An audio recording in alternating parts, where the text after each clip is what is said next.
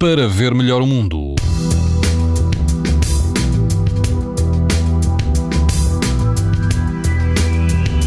E amanhã, quarta-feira, o Norte vai apresentar risco alto de exposição à radiação ultravioleta no resto do território do continente e também as ilhas dos Açores e da Madeira, o risco será muito alto.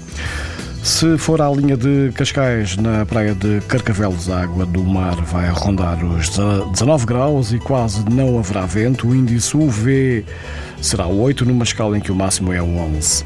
Mais a norte, na praia da Calada, no Conselho de Mafra, o risco de exposição aos raios UV será alto e o vento que se prevê é fraco e a temperatura da água pode chegar aos 18 graus.